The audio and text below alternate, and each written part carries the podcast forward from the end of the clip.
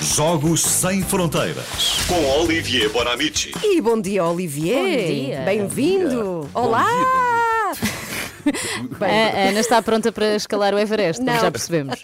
Energia não lhe falta. Quero muito saber como é que estes 10 homens subiram no dia 16 de janeiro, 10 alpinistas, 8.611 metros de altitude, Olivier. Que incrível.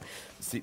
E, e quando preparo o- o- esta crónica, eu, eu gosto de, de primeiro de confrontar os meus filhos eh, para ver o que é que eles acham e tudo isso. E no outro dia, disse aos meus filhos: olha, eu vou falar primeiro com o telefone com o alpinista português eh, João Garcia, por acaso, de enorme simpatia a quem mandamos um, um abra- abraço. Beijinhos. Beijinho. Exato, e depois eh, eu disse aos meus filhos, ao meu filho, olha, Luke, eu vou falar dos Sherpas. Sabe o que é que é um Sherpa?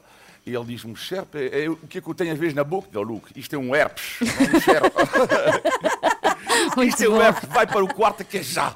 E, Luca, um Sherpa, não um herpes. O Sherpa eh, é uma etnia eh, do, do, do Nepal, que tem origem no, no Tibete, eh, e, sobretudo no Ocidente, conhecemos os Sherpas, são aquelas pessoas, não é, que guias e pessoas que carregam muitas vezes o material, hein, as tendas e tudo isso. Ou seja, cada vez que há um eh, alpinista ocidental, neste caso vamos imaginar João Garcia, normalmente ele está acompanhado eh, de um Sherpa. E são estes Sherpas, então, muitos deles, Sherpas, que conseguiram, lá está, subir esta montanha num inverno K2. Pá, K2, pensei, mas por que, que raio de nome é este de uma, de uma montanha? Parece uma canoa.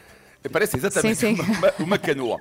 Então, CAP, porque é o, o- a inicial de uma cadeia montano- montanhosa, conhecemos, claro, o Himalaia, mas conhecemos muito menos a outra grande cadeia montanhosa, que é o Karakoram, começa com a letra CAP, e depois, porque o 2, e a Ana Galvão, que adora trigonometria, então, neste caso, ah, ah, não me engana, tu, adoras a trigonometria. Gosto muito, muito. Exato. Adoro. Bom, sim, cada um a sua pancada. E então, no caso do 2, porquê? Porque foi a segunda montanha nesta cadeia cuja altitude foi precisamente calculada, porque é preciso calcular exatamente 8 mil e tal metros. Portanto, K2.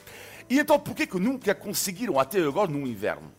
Porque é preciso ver que o clima é inacreditável. Primeiro, rajadas de vento, às vezes 200 km hora. Mas eu fiquei abismado com dois outros números. A taxa de mortalidade nesta montanha, 20 20%, portanto é enorme.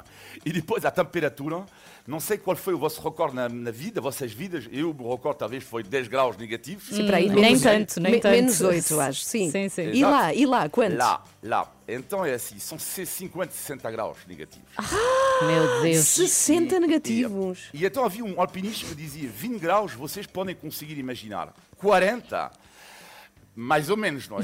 Mas agora 50, 60 é inacreditável. Bom. E entre os homens que fizeram isto, um que conseguiram esta, esta performance, há um nepalês que se chama Nirmal Purja, que ficou conhecida, uh, conhecida há dois, três anos atrás, quando colocou uma fotografia espetacular uh, do Everest, não é? Com engarrafa- engarrafamento. Sim. Ou seja, isto é quase um turismo de maço. As pessoas hoje em dia vão ao Everest como podem ir, não sei, em Benidorm. Estou a exagerar, mas é, é um pouco isso. E finalmente o- as autoridades nepaleses tomaram medidas porque agora não é qualquer pessoa que pode fazer a, a subida É do que até é Everest perigoso, não é? Pode não descer. como é evidente. Pois. E depois, é, pronto, é.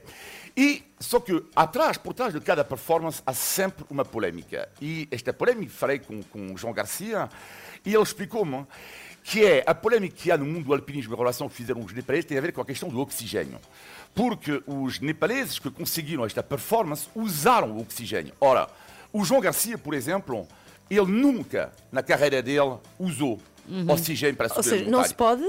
É proibido a um alpinista profissional? Não, não, é, não, não é proibido, claro. Só que muda, muda tudo. Pois, é uma ajuda, É, não é? sim, Pois. sim. É é uma ajuda enorme. Não deixa de ser uma ajuda enorme. E João Garcia, ele, que conseguiu ascender as 14 montanhas eh, com mais de 8 mil metros de altitude, Sim. ele nunca usou o oxigênio. E o facto de não ter usado o oxigênio, no caso de João Garcia, faz com que isto é fascinante, o mundo do alpinismo, acontece no topo de uma montanha, e aliás é um livro que, que é genial, que se chama Os Alucinados, que é quando tu estás em estado de, de hipóxia, ou seja, sem oxigênio, tu começas a ter alucinações.